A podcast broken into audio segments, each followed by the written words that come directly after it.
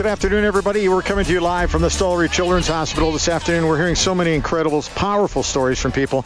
And joining us on the phone this afternoon, and uh, it's our pleasure to have with us Amanda. Hello, Amanda. Hi, how are you? Fine, thank you. Uh, you got to tell us. Uh, I, am hearing these stories about Amber, but I'd rather hear the story from you. Uh, what's your connection and Amber's connection to the Stollery? Yeah, we have a pretty extensive one. So Amber's 16, and she has um, six rare disorders uh, that keep us in the Stollery for a various number of reasons. She's got nine different specialists, eight of whom are at the Stollery. And uh, yeah, we're there every single week on one of the wards getting treatment, and it's kind of a, a lifelong commitment to the Stollery and to her that we have. Amanda, you're from the Spruce Grove area, right? No, West End. Oh, okay. So now you're in the West Spruce Grove area. now you're in the West End.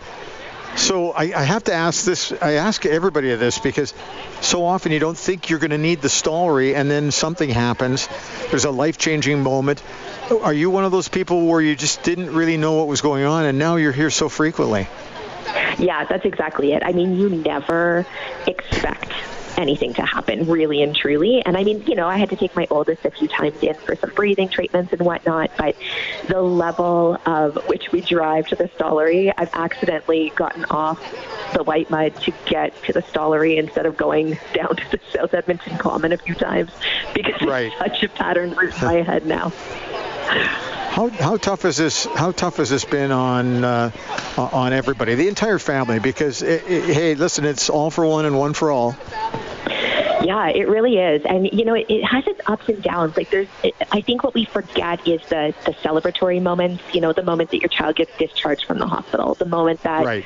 you get to extend treatment um, by a certain number of days. But it's really hard. It's it's a full time job for me, to be quite honest. Um, we had 157 appointments in 2023. Um, wow. My oldest calculated that's 43 percent of the days. So, you know, that doesn't include admissions or ER visits. So. It, it's it's a full time job for me, um, and we have no family here, so it's really just the the four of us that kind of band together to lift each other up when we need to. So, what's the prognosis here uh, as we move forward? Yeah, we have no idea. yeah, yeah, I know. you know, it's uh, we hope that it will get to the point where it's managed and that we can um, uh, kind of put more time between treatment pieces. But the reality is, is you know, she'll always have medical issues. Um, so yeah, we have no idea, and that that you know, unknown can be both a blessing and a curse. It's really taught me to live in the moment and to celebrate every day. And it also comes with like, what is happening? I don't understand, and those moments of fear and anxiety. So Amanda, you uh, you you might get the best advice from the people here because everybody here is just so knowledgeable. We're so lucky to have the Stollery Children's Hospital here. Uh, what kind of feedback do you get from everybody?